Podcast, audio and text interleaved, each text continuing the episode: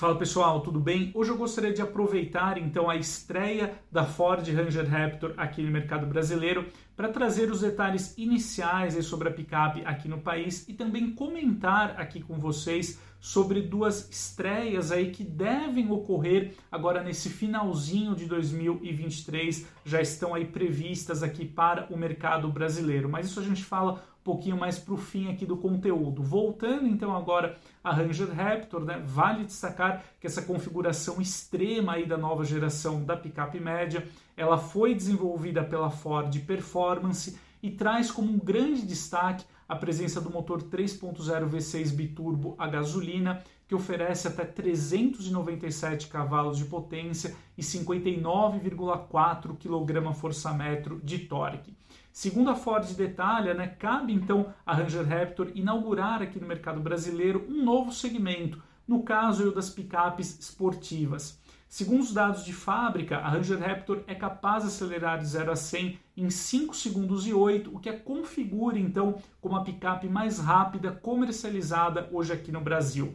Graças a esse número, né, a Ranger Raptor então ela tem um desempenho superior em relação até mesmo algumas concorrentes aí a outras picapes até com motorização V8, como é o caso da própria Ford F-150, também da Ram 1500, eh, que aceleram de 0 a 100 na casa de 6 eh, segundos e meio, entre 6 segundos e meio e 7 segundos. Então, tempo bem interessante aí no caso da Ranger Raptor. Vale destacar também outros aprimoramentos aí uh, da picape média em nome uh, não só da dirigibilidade, mas também da alta performance off-road. Entre os destaques, Vale salientar o chassi redesenhado, a suspensão com amortecedores de competição Fox e a presença dos diferenciais dianteiro e traseiro blocante. No caso da Ranger Raptor, o motorista tem à disposição até sete modos de condução e também pode configurar os amortecedores, bem como o sistema de direção e escapamento para cada condição de uso.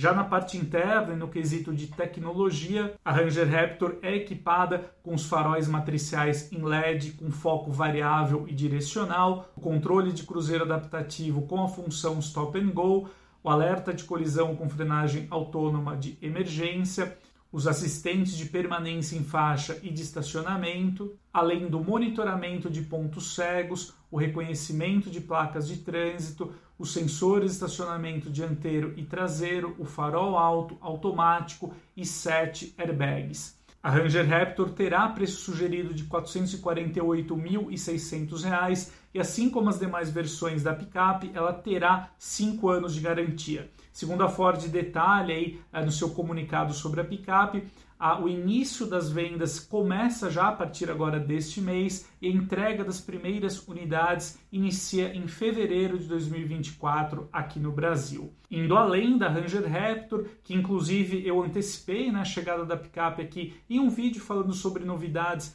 para este semestre aqui no país. Hoje, também nessa sexta-feira, a Citroën confirmou para a semana que vem, no caso no dia 29 agora de novembro, a apresentação completa do C3 Aircross produzido aqui no Brasil, lá em Porto Real, no Rio de Janeiro, ao lado do Citroën C3. Bom, o modelo então ele vai se diferenciar por alguns atributos, em especial a opção de sete lugares, bem como porta-malas amplo, espaçoso, com capacidade para até 493 litros de bagagens.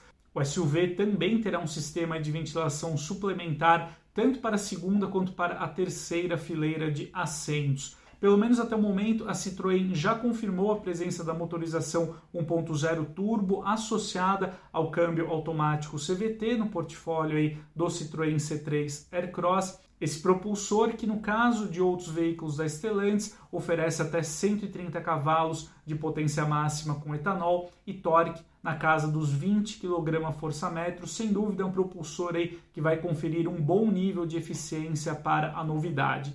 Vale destacar né, que o C3 Aircross tem então é, como grande diferencial essa questão das três fileiras de assentos, né, dependendo da sua configuração. Ele também terá versões aí com apenas cinco lugares, mas o modelo surge então como um concorrente direto para o Chevrolet Spin para quem deseja um modelo com esse interior mais prático, versátil, a possibilidade de transportar até sete passageiros sem ter que partir para um modelo muito caro, né? Então, sem dúvida, um nicho hoje muito pouco explorado aqui no Brasil, né? No qual apenas, como eu já disse, né, o Chevrolet Spin atua. Então, o C3 Aircross vai ser uma alternativa aí para famílias mais numerosas ou apenas quem deseja um SUV compacto com um nível de espaço interno bastante superior.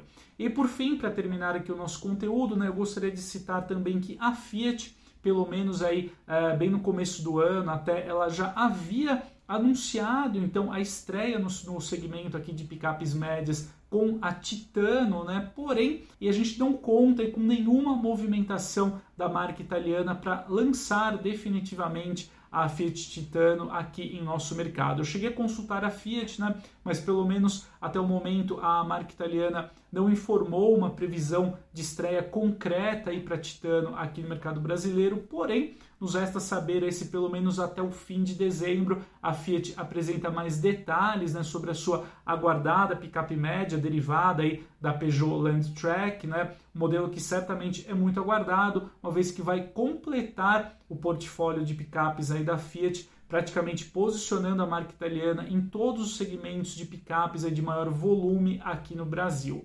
Mas eu vou acompanhar todos esses detalhes assim que a Fiat uh, fornecerem mais informações sobre a Titano, certamente eu volto a reportar aqui no canal e também no gurudoscarros.com.br. Então é isso, amigos. Esse é o conteúdo que eu gostaria de dividir aqui com vocês. A gente se vê em breve e até mais!